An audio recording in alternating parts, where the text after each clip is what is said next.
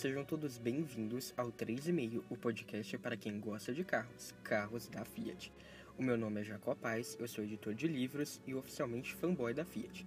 Por aqui vamos conversar semana sim, semana não sobre as novidades da marca, dicas de manutenção, segredos, histórias, além da cultura do carro italiano, na qual estão inseridos os modelos da Fiat, mas também de suas outras marcas. No programa de hoje, eu recebo Gabriel, administrador da página Fiat Spotting no Instagram, para discutir uma polêmica apresentada no quadro Roda Presa.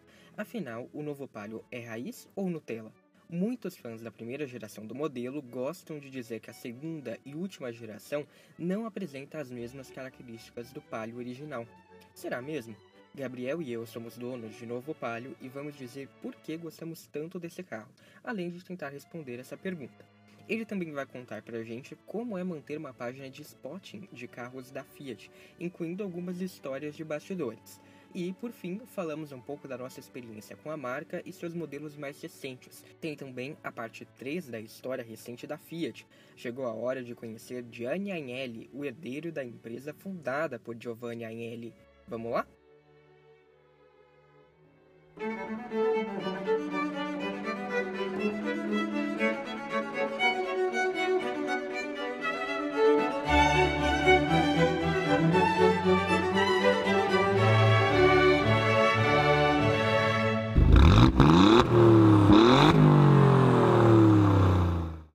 Antes de começar este episódio, eu quero saber se você já assinou ou seguiu o 3,5 no app que usa para escutar podcasts. Se você estiver no Spotify, é só pesquisar por 3,5 e clicar em seguir.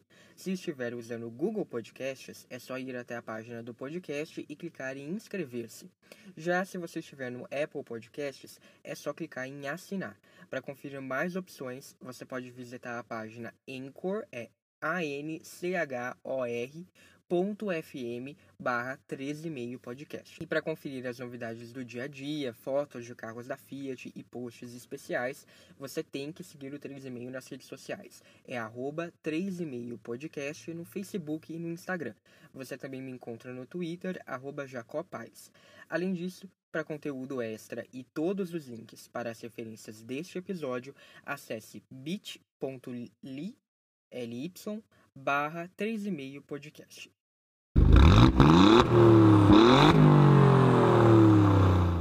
O quadro Roda Presa é destinado a passar a limpo algumas das polêmicas do mundo Fiat. E hoje a gente vai falar sobre o novo Palio. Ele é raiz ou Nutella? O Palio carrega uma história de ousadia, de vanguarda, de inovação no mercado brasileiro. Ele foi o primeiro carro mundial da Fiat, produzido aqui no Brasil e que se destacou pela inovação, pelo pioneirismo na adoção de itens de tecnologia, de segurança, principalmente levando em conta os modelos da sua faixa né, de preço no mercado. Já na versão de lançamento, por exemplo, ele chamou a atenção pelo design moderno, tipicamente italiano, e os equipamentos que ele disponibilizava, como freios ABS, ar-condicionado e airbags frontais. Verdade, alguns eram opcionais, mas mesmo assim eram itens totalmente revolucionários para um carro tido como o de entrada. Em 2000 foi lançada a versão Palio Citymatic, que introduziu uma embreagem automática oferecida pela primeira vez num automóvel dessa categoria também. Em 2003, ele passou a ter como opção os motores flex, que podiam ser abastecidos tanto com etanol quanto com gasolina em qualquer proporção. Verdade que ele não foi o pioneiro, mas ele ajudou muito a popularizar a tecnologia e a levar a opção para mais de um motor da gama, não ficando restrito a uma única motorização. Após três reutilizações e com o Palio 4 agonizando no mercado, né, que é aquele Palio considerado por muitos como o mais feio e que chegou a ocupar posições vexatórias para o modelo após o lançamento do novo Uno, como o oitavo lugar nas vendas, a Fiat lançou em 2011 o novo Palio. Essa geração foi totalmente remodelada e apresentou inovações, tanto no design quanto no conteúdo. O carro ficou maior no comprimento, na largura, na altura e no entre-eixos, um ganho para todos os ocupantes que passaram a contar com mais espaço interno e mais conforto também. Além disso, todas as seis versões foram oferecidas com direção hidráulica de série, o que, para a época, era um certo luxo. Hoje, porém, é muito comum ver por aí o novo Palio ser chamado de um carro Nutella em relação ao Palio de primeira geração, que seria raiz. Os fãs do Palio original costumam usar como argumento o fato de o novo Palio ser derivado do novo Uno, além de reclamarem da falta de personalidade do carro, que conta com um design inspirado aí em Punto, Bravo e Cinquecento, além de uma certa ausência de um caráter revolucionário. Mas, e aí, será que o novo Palio é mesmo Nutella? Eu separei alguns tópicos para passar a limpo essa história. Primeiro, vamos à ideia de que um, um novo Palio seria um novo Uno maior. Sim, dependendo do seu ponto de vista, isso até pode ser verdade. Né? Afinal, de fato, Palio e Uno tiveram as suas segundas gerações desenvolvidas sob a mesma plataforma e seguindo uma filosofia em comum em algum nível. No entanto, o Uno tinha menos equipamentos, ele tinha uma estrutura inferior e um acabamento bem mais pobre do que o do Palio. O que acontecia é que tudo isso era um pouco disfarçado porque o Uno tinha essa imagem de um carro fofo, simpático. E acredite, muita gente na época achava que o Uno competia com o Kia Soul por conta desse design diferenciado, das cores chamativas, da possibilidade de personalização, de adesivos. O novo Palio, por outro lado, ele não tinha nada disso. Né? A sua estrutura não era nenhum primor, é verdade, mas era bem mais avançada do que a do Uno. Tanto é que ela chegou a obter três estrelas no Latin Cap, em, nos primeiros protocolos né, desse programa. Além disso, o acabamento era bem melhor, com um padrão de qualidade similar ao do Fiat 500 mexicano, tanto em construção quanto em qualidade das peças. O design do Palio era também mais tradicional do que o do Uno, né? bem mais sóbrio, menos descolado, mas ainda assim, como eu disse, seguindo uma mesma filosofia. Os motores eram compartilhados, o que deixa o Palio 1.0 um pouco tímido em relação ao Uno, né? porque ele é maior, mais pesado. Porém, só o Palio ganhou o motor 1.6 e torque, entregando um desempenho inigualável para o Uno. O Palio também contava com equipamentos mais avançados, como um rádio mais moderno, câmbio dual logic e piloto automático, além de poder ser equipado com airbags laterais. Ou seja, esse argumento de que o Palio seria um Uno maior é um pouco furado quando você de fato analisa que o Palio poderia ir muito além do hatch menor da Fiat, desde que você se desprendesse da versão de entrada 1.0. Sem contar que tem um outro fator aí que o primeiro Palio, né, muita gente não sabe, desconhece dessa informação, mas ele foi derivado do Uno, só que do Uno europeu daquela época. Né? Quando o Uno saiu de linha na Europa, o que, que a Fiat fez? Ela utilizou o, muito da base do Uno, né? realmente foi atualizado, foi é, recebeu motores novos, mas o projeto é derivado do Uno europeu daquela época. O Uno sai de linha na Europa para a chegada do ponto e para os mercados em desenvolvimento, né, na época, a Fiat desenvolveu o Palio, que seria uma versão atualizada, né, com muitas melhorias, mas ainda assim não chegando a ser completamente um carro novo como era o Punto. Então, essa história eu contei com mais detalhes em um post lá no Medium do 3,5. Mas você acessar medium.com barra 3,5 ou bit.ly, bit.ly barra 3,5 podcast, você consegue dar uma olhada lá no post cinco momentos para relembrar a história do Palio. E lá eu conto mais detalhes sobre esse processo de desenvolvimento a partir do Uno europeu. Já em termos de personalidade, o novo Palio realmente abusou aí do family feeling, né? ou seja, daquela identidade em comum entre os carros de uma marca. Com a proposta de ser um irmão mais novo do Punto, isso era nítido, né? Os faróis eram similares aos do hatch maior, assim como o formato da carroceria. O novo Palio introduziu um nível de similaridade sem precedentes na gama da Fiat, né? que sempre dotou os seus modelos de uma identidade individual muito forte. Né? Então, por exemplo, né, quando eu digo que ele trouxe muito aí desse family feeling, o que, que eu quero dizer? Além do parentesco óbvio com o Punto, o Palio tinha os retrovisores e os vincos laterais, especialmente no encontro com a traseira, que remetiam muito ao Bravo. A lanterna parecia misturar a do Punto com a do Bravo. Os para-choques lembravam os do Uno. E na dianteira havia um bigode similar ao do 500. Na verdade, o Palio foi desenhado na Itália e ele parece ter nascido de um rascunho feito para o Bravo, com traços quase idênticos a uma das propostas divulgadas do que poderia ter sido o hatch médio da Fiat. Né? teve uma matéria de uma revista italiana, eu vou deixar lá no, no Medium, né, na página do podcast. Eu não me lembro agora qual é essa revista, se eu não me engano, é a Quattro Rote. Mas essa matéria mostra os bastidores do desenvolvimento do Bravo. Né? O Bravo foi um carro desenvolvido meio que às pressas, porque a Fiat estava ali tentando se recuperar, ela tinha lançado o grande ponto, estava indo bem.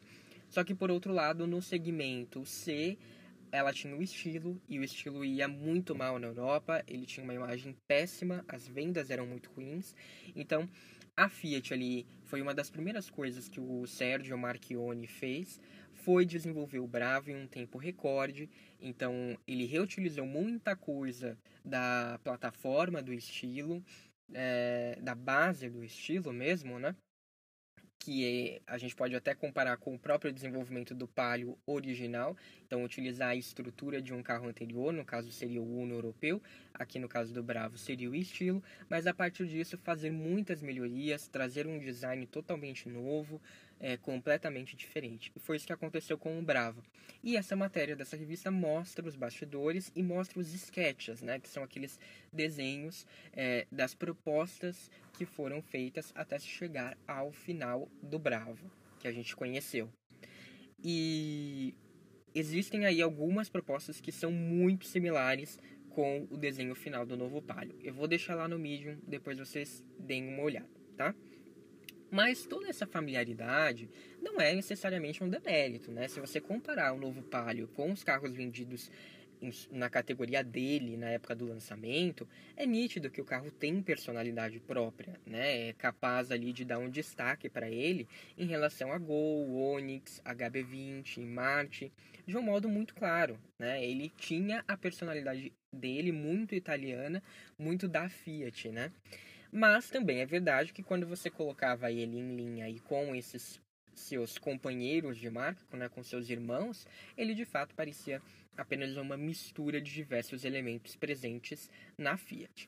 Aí é caso de gosto, né? Você pode dizer que isso é uma identidade ou uma coisa de falta de personalidade do modelo. O último ponto que eu separei aqui é a questão do aspecto revolucionário. De fato, o novo Palio não reinventou a roda e com certeza ele foi afetado pelo fato de o Gol, né, que era o seu grande rival, ter mudado de um modo muito radical antes dele. Porque no meio do caminho, né, a Fiat fez o mesmo com o Uno. Então a Volkswagen lançou o novo Gol, que era totalmente diferente, fez muito barulho no mercado, porque é, era o Gol tem uma história similar, né, de gerações que são reestilizadas, de muitos facelifts, assim como o Palio. Então, o Gol acabou mudando completamente de geração antes do Palio. E a Fiat demorou um pouco para fazer o mesmo com o Palio, porque antes disso ela fez com o Uno. Né? E quando a nova geração do Palio chegou, ela meio que precisava correr atrás do terreno perdido. Então ela não, não estava necessariamente elevando o sarrafo como foi quando o Palio original foi lançado. Né? Para aquele contexto, é, do novo Palio, eu não vejo isso como um problema, porque mesmo assim ele foi além da concorrência. Né? Ele cresceu acima da média, ele levou os padrões de acabamento e ele trouxe uma ampla gama bastante versátil, com alguns pequenos luxos que não eram vistos. Né? Como eu disse, a direção hidráulica de série em todos os carros, o ar-condicionado era de série em algumas versões mais caras. Ele tinha um acabamento com cores que iam além do preto e do cinza e tinha também alguns mimos, né, como o piloto automático que eu também já citei. Então isso tudo trazia sim certo, um certo nível de, de diferencial do Palio em relação aos outros carros. Como eu disse, nada revolucionário de fato, mas ele foi além da concorrência. Tanto é que cerca um, de um mês de mercado, o novo Palio garantiu seis prêmios, incluindo o de cobiçado carro do ano 2012, que é o mais importante da indústria automobilística no Brasil, concedido pela revista Auto Esporte. Ele também foi eleito Melhor Compacto 2012 pela premiação Ten Best da revista Car and Driver, Melhor Hatch, segundo a agência de notícias automotivas Autopress, Melhor Carro Nacional até mil cilindradas e Melhor Carro Nacional de 1001 até 1599 cilindradas do Top Car TV e Melhor Popular Imprensa Automotiva 2011 da AB Auto. Ou seja, ele foi bem aceito tanto pelo mercado quanto pela imprensa. Em 2014, a Fiat encerrou o ano como líder de vendas no mercado brasileiro de automóveis e comerciais leves pelo 13º ano. A marca licenciou pouco mais de 698 mil carros, conquistando aí 21% de market share e ficando mais de 119 mil unidades à frente da Chevrolet. Além dessa conquista, o Palio foi o automóvel mais vendido no Brasil naquele ano, com 183.745 unidades emplacadas e um market share de 5,5% de todas as vendas entre os carros produzidos no Brasil e importados, conforme dados divulgados pela Anfavea, a Associação Nacional dos Fabricantes de Veículos automotores. À época, a marca tinha lançado os novos Palio Fire UA com a carroceria antiga do Palio 3, que sem dúvidas ajudaram a turbinar as vendas do novo Palio e obter todo esse reconhecimento aí. O Palio Fire se tornou o carro mais barato fabricado no Brasil e isso foi um grande chamariz. Sendo assim, eu acho que é difícil dizer que o novo Palio não tenha mantido os traços hereditários da primeira geração do carro. Ele tem um design italiano, uma vasta gama cheia de opções para todos os gostos e bolsos, e a ideia de ser um carro popular com um algo a mais, acabamento caprichado, bom nível de conforto e de segurança e alguns equipamentos indisponíveis no seu segmento. Até meados de 2015, a dupla se manteve na liderança, que aos poucos foi perdida para o Chevrolet Onix. O desgaste também foi provocado, em partes, pelo Hyundai HB20. Esses modelos trouxeram mais tecnologia, segurança e modernidade para a categoria, e a Fiat, que estava preparando o lançamento do Mob e tinha atualizado o Uno, acabou por perder o timing com o Palio. A marca só viria a responder esses ataques com o Argo, lançado em 2017.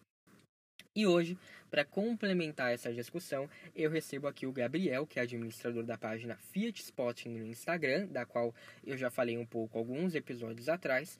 Ele é dono de um novo Palio, assim como eu, e a gente vai conversar um pouco sobre por que a gente gosta tanto desse modelo, além de falar também um pouco sobre Fiat, produção de conteúdo.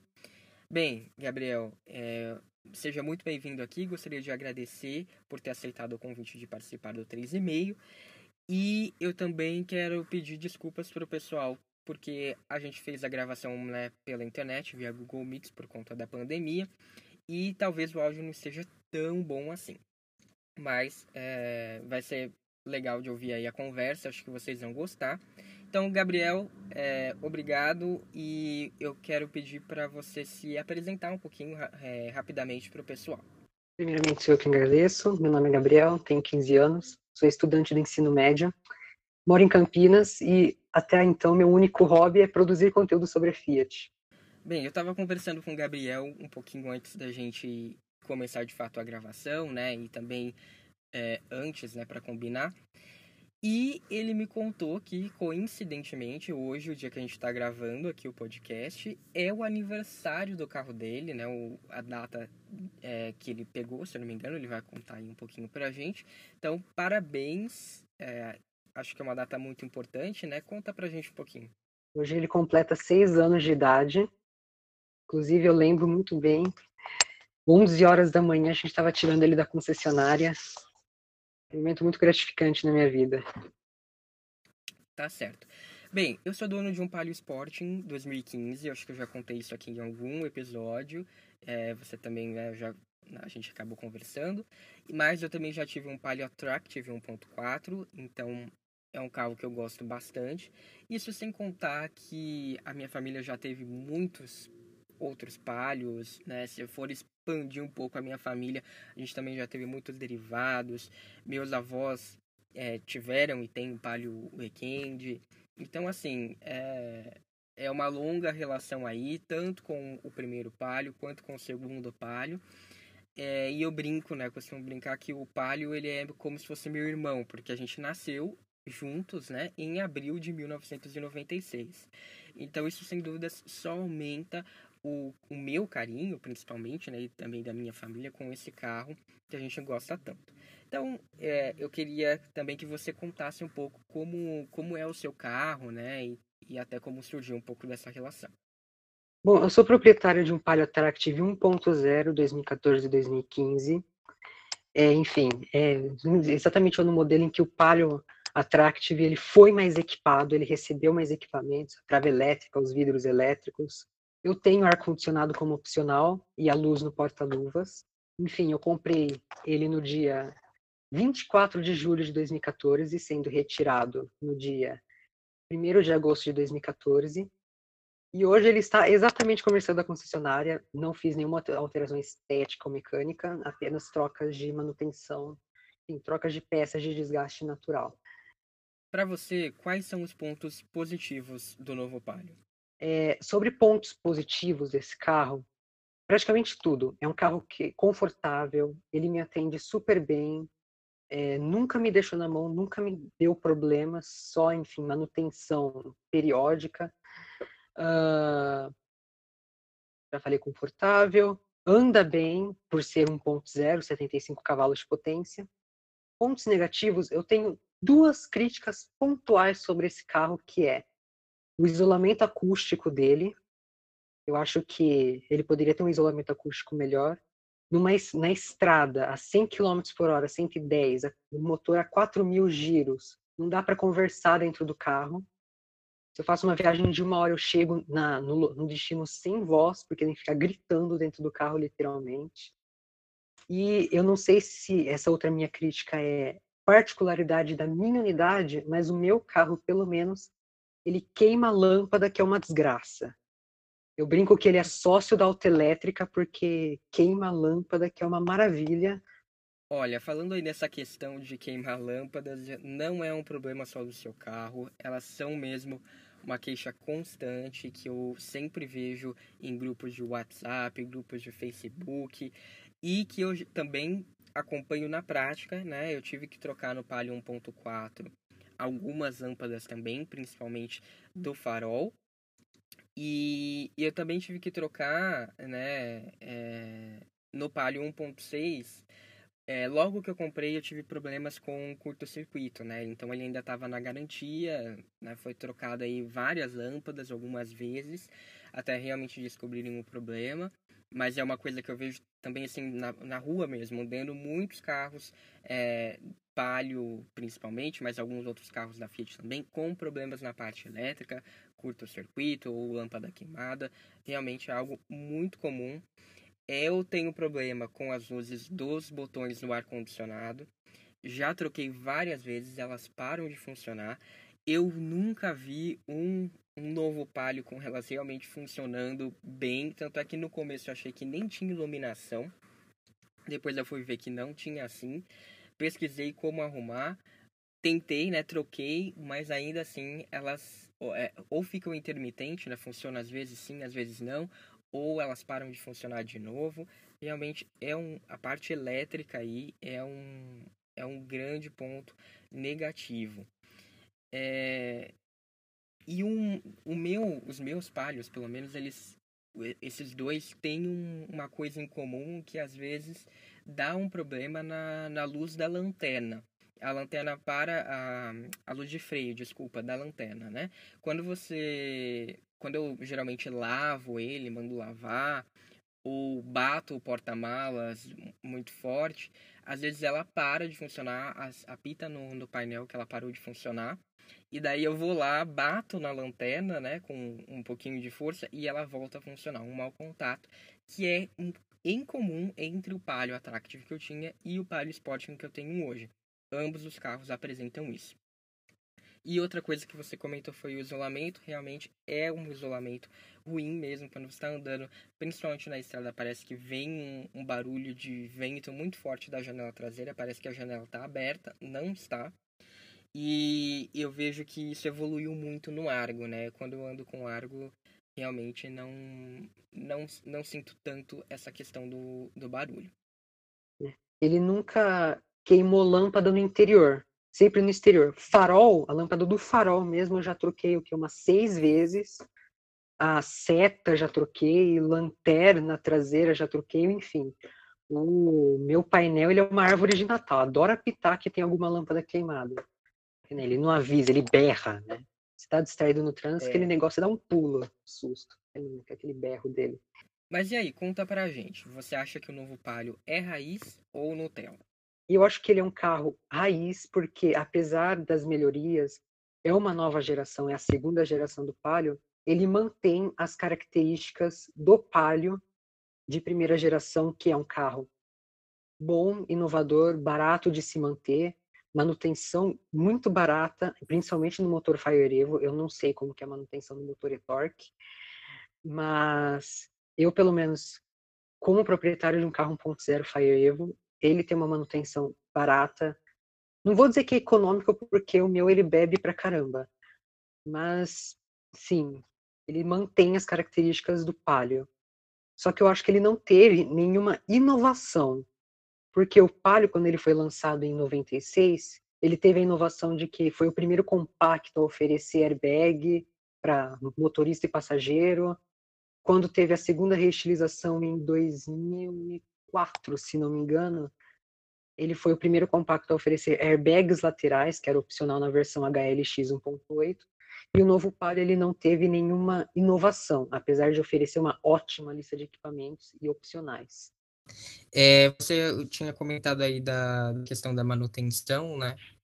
Eu, eu não sinto tanta diferença, assim, lógico, é um motor 1.6, muda, né, quantidade de óleo, as coisas, então, de fato, dá uma mexida, mas não tem como, né? Igual o consumo, que o pessoal adora falar que o motor e torque é beberrão.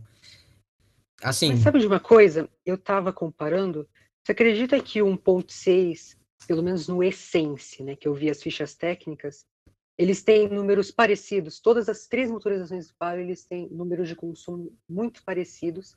Tanto é que hoje, se alguém me falar, Gabriel, eu quero comprar um Palio usado, um novo Palio, eu falo, não perca seu tempo com 1.0 e 1.4. Pense no 1.6. Não perca seu tempo com 1.0 e 1.4. É, eu acho que assim, o 1.6 é um carro super divertido e ele gasta o que é condizente para o motor 1.6. Lógico, não dá para você querer que seja um carro super econômico. O meu, eu sinto diferença do 1.4, porque 1.4 meu ele era tipo super econômico, mas assim, isso vai depender muito de onde você dirige, como você dirige, não, tem como dizer. Mas no meu 1.4 eu conseguia chegar a 20 km por litro, dependendo se não tivesse trânsito nem nada. O que é, é muito sonho. bom, assim. 1.0, é. o máximo que eu cheguei, assim, na gasolina, é 13, sabe? 13 km por litro.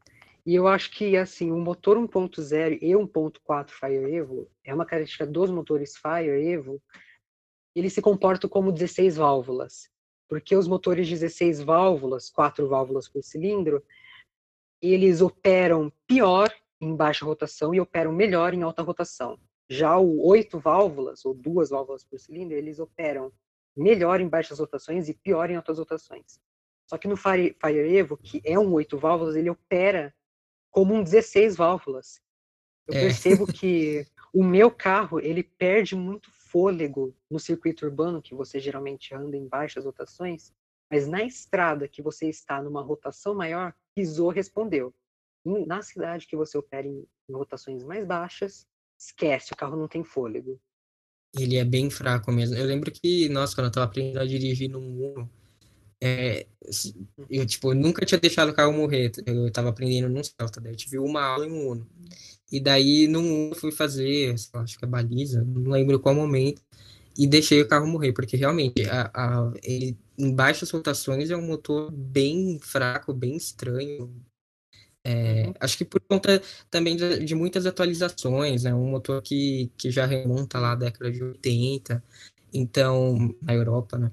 Então, talvez por isso ele, ele foi perdendo um pouco, um pouco de desempenho. Mas, assim, é, é que nem você falou, acho que 1.6 é o ideal. É, não tem, pelo menos no meu caso, tem uma boa diferença de consumo, mas para um motor 1.6 acho muito bom.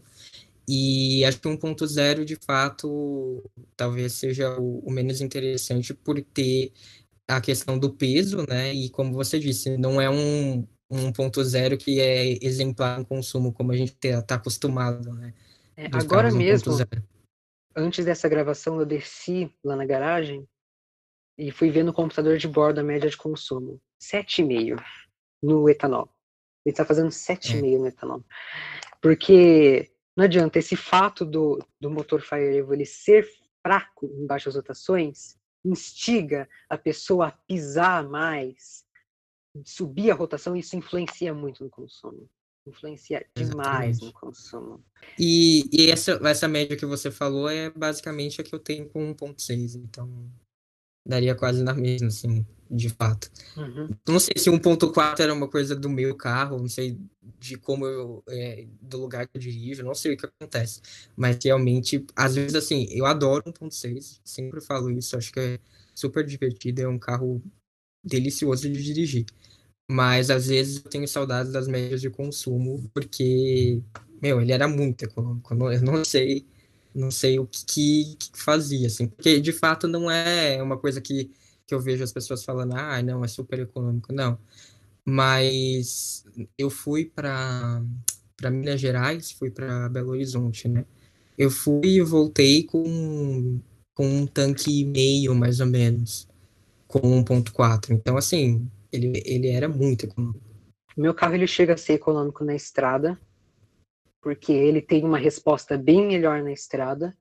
Já na cidade que eu preciso né, exigir mais do motor, ele acaba tendo médias de consumo horrorosas. Assustadoras, até eu diria.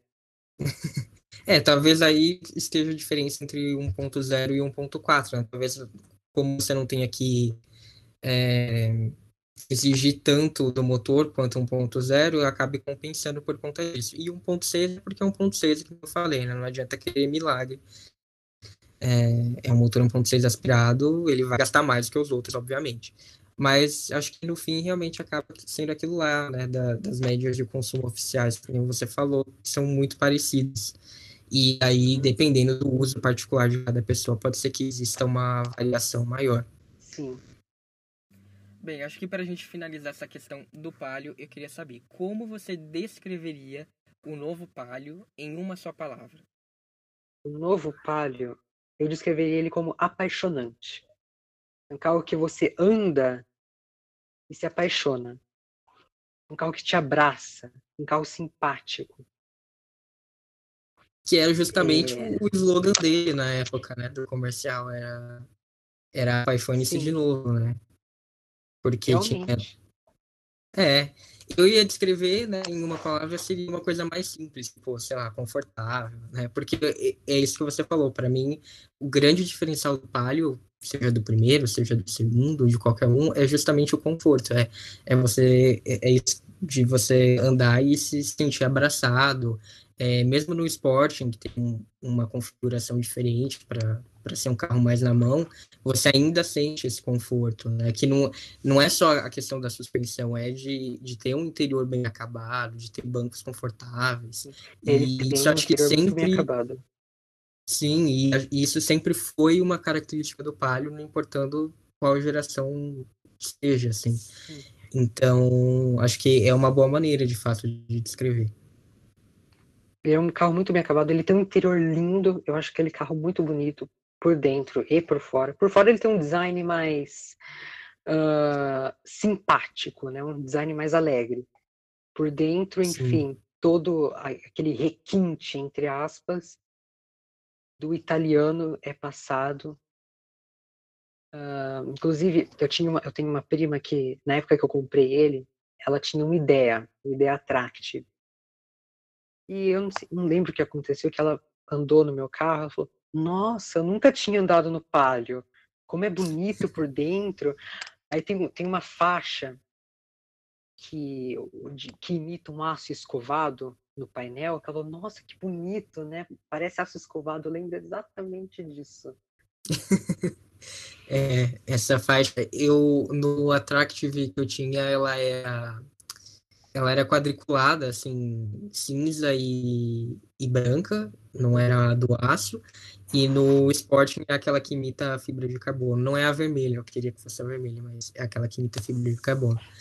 É, que foi, inclusive, uma espécie de inovação, né, que a Fiat chamou na época, lá daquele insert molding, que também tinha no Uno, aquela questão da personalização. Mas uma coisa que, que me chama a atenção do interior é que que inclusive me incomoda um pouco que a gente pega o interior do Argo hoje e ele é muito bonito, sem dúvidas, tem, tem toda a qualidade, mas é o painel da porta que não tem tecido. E no, quando eu lembro do Palio, eu lembro que, tipo, mesmo as versões mais baratas do Palio tinha tecido nas quatro portas, né? Nossa, o meu carro, ele tem uma faixa de tecidos incríveis. Sim. Tem uma faixa de tecido bem grande ali no, no apoio de braço e no puxador da porta. Acho uma, um trabalho muito bem feito. Apesar que, né, que hoje o meu carro, ele fica de segunda a sexta, das oito da manhã até as seis da tarde no sol, e ele já tem seis anos, então o carro tá fazendo barulho, tá uma escola de samba, é um carro barulhento, mas ele é um, um interior muito bem trabalhado. Sim, é, acho que o Argo evolui bastante nesse quesito de, de montagem. É, já andei em Argo até bem rodado, assim, e de fato é perceptível a diferença de montagem. Mas em, em termos de, não sei, acho que em cuidado, assim, o interior do Argo é, é, é excelente, não, não, estou reclamando dele. Mas tem alguns pontos ali que é aquela história que você falou do design por fora também, né? Parece que falta aquela coisa, às vezes, dependendo de, de onde você olha, que falta um pouco daquele toque mesmo de Fiat de italiano. E acho, acho que o painel que o... das portas se apresenta isso muito bem. Ah, ah, na fase do novo Palio, que a Fiat lançou o novo Palio, teve a reestilização do Punto, o Bravo, a Fiat tinha um, um design mais simpático, mais alegre. Já agora que veio o Toro, o Mob, o Argo, o Cronos, esses carros eles têm um visual mais agressivo, um visual mais intimidador. Tanto é que eu falei para minha mãe, nossa, gente, se alguém me fecha no trânsito, eu dou uma buzinada, a pessoa olha no retrovisor, vê um palio com aquela cara sorridente e vai dar, começar a dar risada. Não vai levar minha buzinada a sério. Agora, se é um é. Argo, se é um Argo com aquele visual intimidador dele, eu dou uma buzinada para alguém, a pessoa respeita. É bem isso. Nossa, a primeira vez que eu vi um, uma touro no retrovisor, gente, aquilo, aquela cara dela, assim, é, é a própria visão da brutalidade ali. Você, você até sai da frente, né? Deixa o cara passar, porque uhum. é, é isso que você falou, é bem. é outra linha, né? Mas é uma coisa curiosa, que a, a minha mãe tem um 580, né? E ele é todo simpático. Mas não sei se você já viu a buzina do 580. Tipo, é o carro mexicano, Ela... assusta. É, é, não tem nada a ver. Eu adoro dirigir ele justamente por isso, porque daí a pessoa faz alguma coisa errada, você dá. Mesmo não, o volante dele ele é meio duro, então quando você buzina, não tem meio termo, é, é a buzinada mesmo. A pessoa leva um susto. Eu, tipo, eu acho que assim é, é, até de propósito, sabe? para brincar um pouco com isso do carro simpático e uma buzina forte. Adoro, é, é sensacional. O Palio ele tem uma buzina alta e irritante. Tem uma buzina alta é. e irritante. E eu já peguei gente tremendo depois de uma buzinada que a minha mãe deu no trânsito. às vezes eu sou uma pessoa estressada no trânsito, às vezes eu mesmo do banco do passageiro buzino. Eu não tenho paciência. Não tenho saco para isso. Bem, agora a gente acho que pode falar um pouco sobre como que é produzir conteúdo, né, sobre a Fiat. É, queria saber como surgiu essa ideia de você lançar a página. Eu vi que também tem um blog, parece, né? E, se eu não me engano, você tem outra página também para falar é, de outros carros que a sua família tem, é isso? Exato.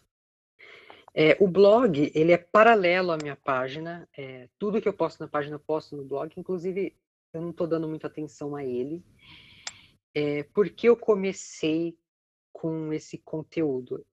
Teve uma época, isso em 2018 ainda, eu tinha 13 anos de idade. Eu me peguei tirando foto de carro na rua. Ai, que lindo, vou fotografar. Ai, que lindo. Era assim. Aí eu olhava aquele bando de foto no galeria e falei, gente, o que eu vou fazer com isso? Aí conver, conversa vai, conversa vem com os meus amigos. Ah, Gabriel, já que você gosta de Fiat, por que você não lança uma página com conteúdos sobre a Fiat? Eu falei, tá bom, beleza. Aí num, eu lembro, era dia 14 de fevereiro, às duas e meia da manhã, eu criei a página. Meio da madrugada. Eu tava, eu tava com uma insônia. Eu falei, quer saber? Agora que eu tô com insônia, não consigo dormir. Vai aqui.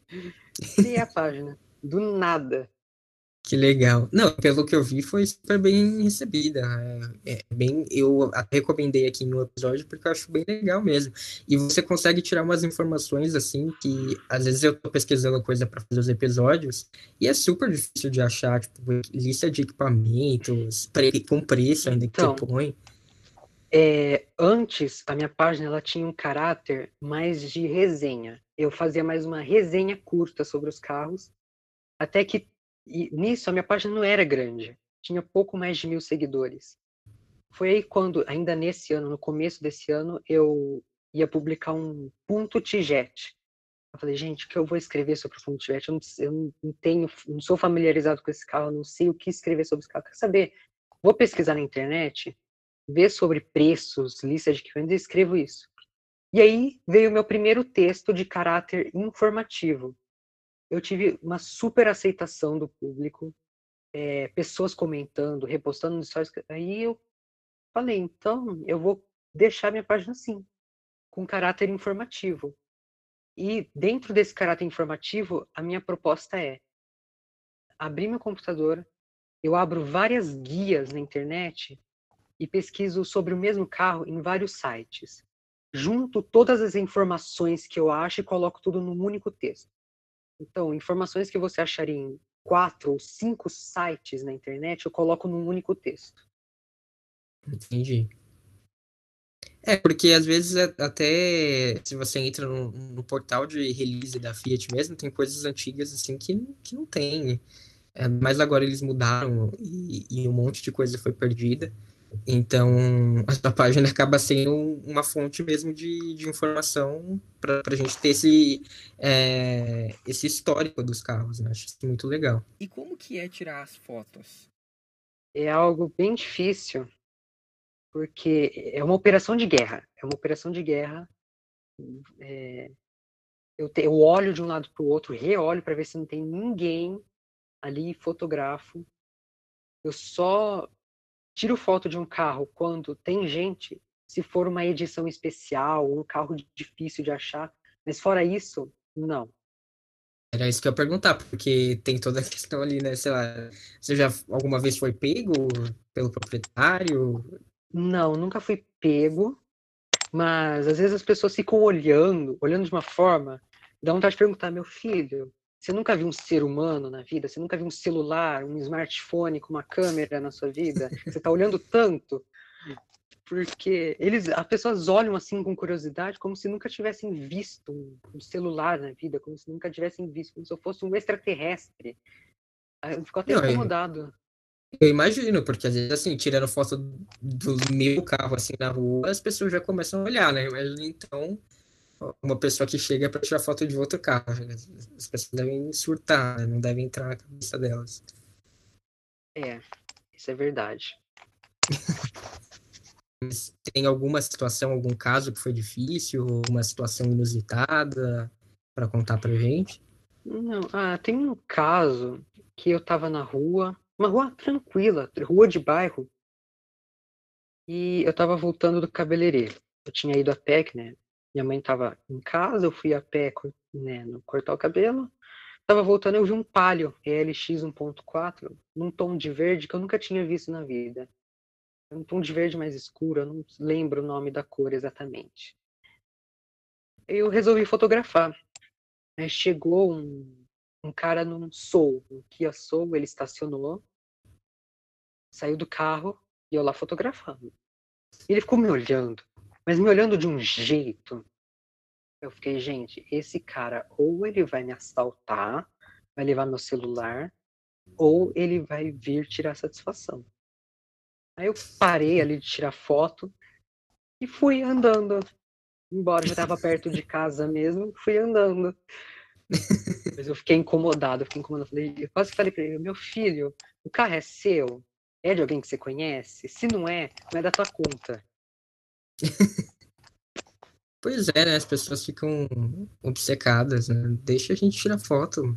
Sim, hoje em dia tem muitos golpes, né, em relação a tirar foto. Tipo, aquele golpe da falsa venda, que você tira foto do carro na rua e, e vende o carro, entre aspas, anuncia o carro vendendo. Às vezes eu penso, ah, será que a pessoa tá achando que é isso? Se ela vir me abordar, eu é. explico, sabe? Eu explico, ah, eu tenho uma página, só não chegar na ignorância. Sim. Eu vou partir pra ignorância e também. Você se inspirou em algum, algum perfil lá de fora, alguma coisa assim? Ou, ou foi só aquela conversa Sim. com os amigos mesmo?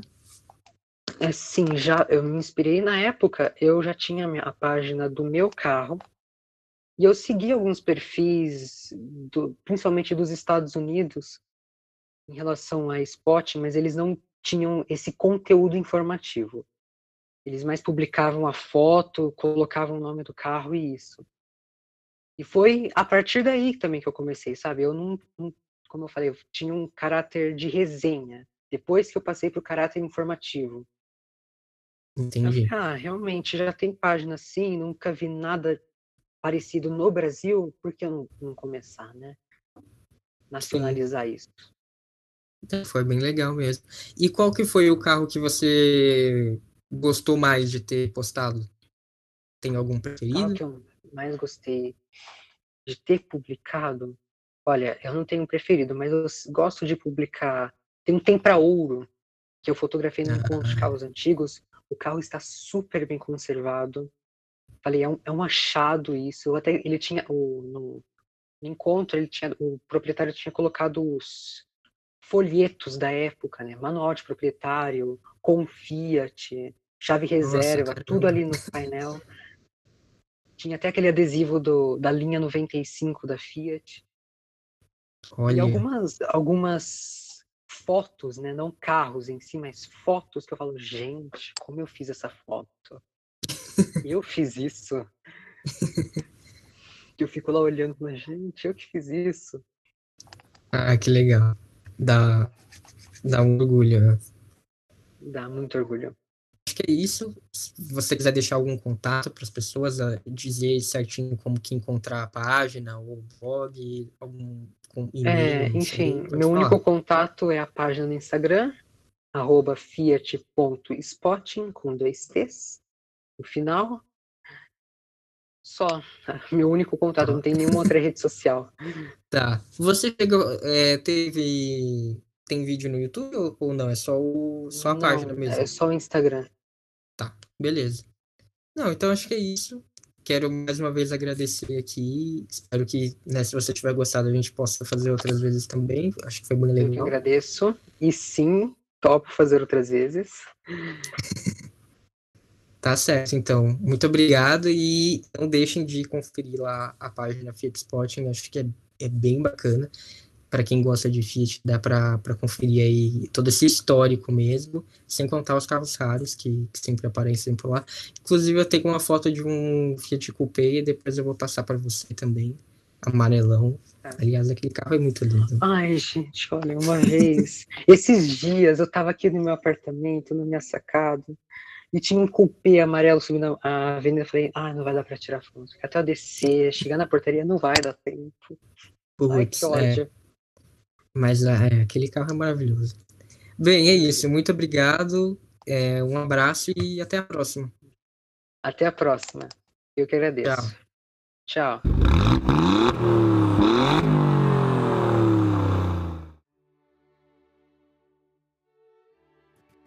No último episódio, nós falamos sobre a investida da Fiat no mundo soviético e como essa atitude foi uma das cartadas finais de Vittorio Valletta no comando da empresa.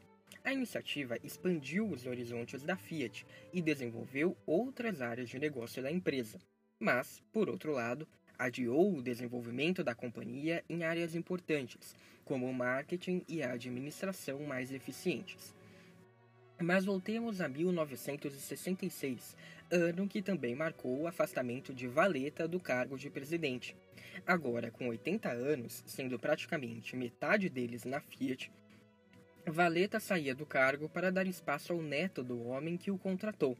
Conhecido pelos italianos como L'Avvocato, o advogado, por causa de seu diploma em direito, o herdeiro oficial do Zanelli tem 45 anos e, em 30 de abril de 1966, assume o comando da Fiat, agora tendo a experiência necessária para guiar a empresa da família com segurança, caráter e talento, marcas que viriam a consagrá-lo como um grande líder, tal como seu avô.